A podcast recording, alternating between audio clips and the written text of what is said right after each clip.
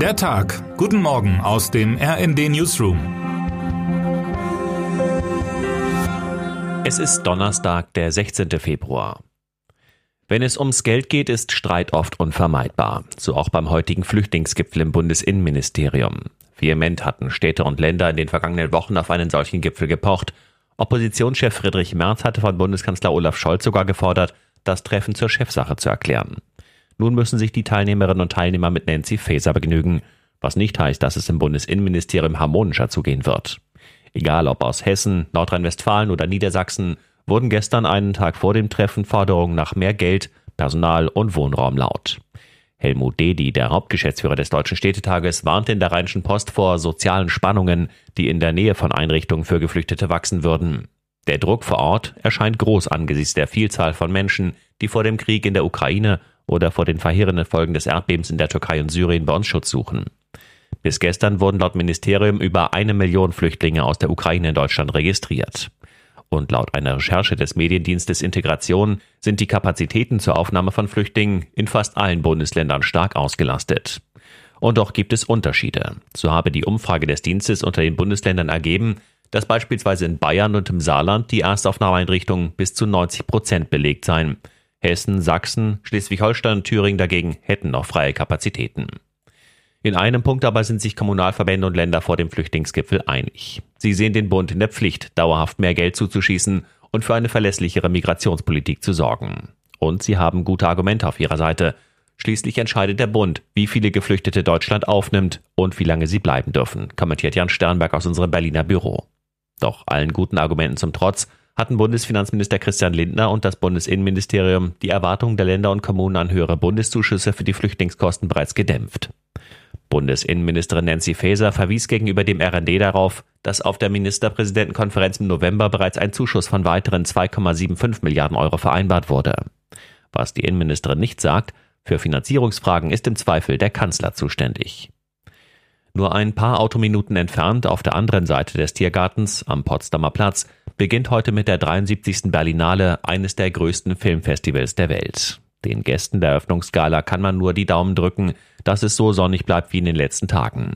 Denn der Potsdamer Platz gilt gemeinhin als ziemlich zugigäck in Berlin. Das einstige architektonische Prestigeobjekt, das zum cineastischen Zentrum der Hauptstadt werden sollte, hat seinen Glanz verloren.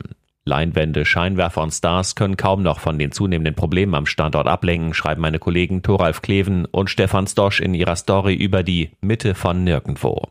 Es stehe nicht allein die Frage im Raum, ob das größte deutsche Publikumsfestival mit rund einer halben Million Besucherinnen und Besuchern sich auch künftig am Potsdamer Platz zu Hause fühlen werde, sondern auch, ob der Plan eines Film- und Kinoquartiers im Herzen der Hauptstadt nur eine Illusion war. Konkret hat von den beiden Multiplex-Kinos das Sony Center bereits seit ein paar Jahren dicht das andere die Plätze halbiert. Die Moden ändern sich eben. Der Cineast von heute sitzt lieber im hochwertigen Ledersessel, anstatt auf dunkelrotem Filz mit Popcorn in der Hand.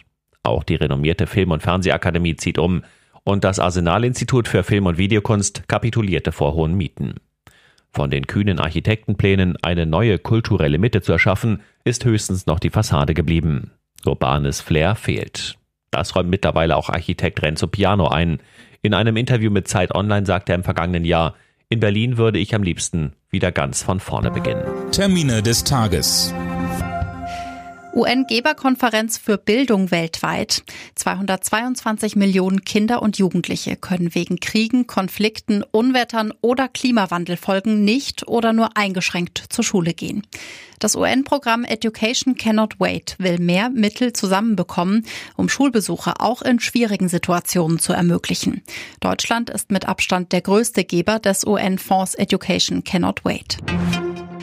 Wirecard-Prozess mit Fortsetzung der Vernehmung des früheren Vorstandschefs Markus Braun. Im größten Betrugsfall der deutschen Nachkriegsgeschichte sind Braun und zwei weitere frühere Wirecard-Manager wegen des Verdachts des gewerbsmäßigen Bandenbetrugs angeklagt.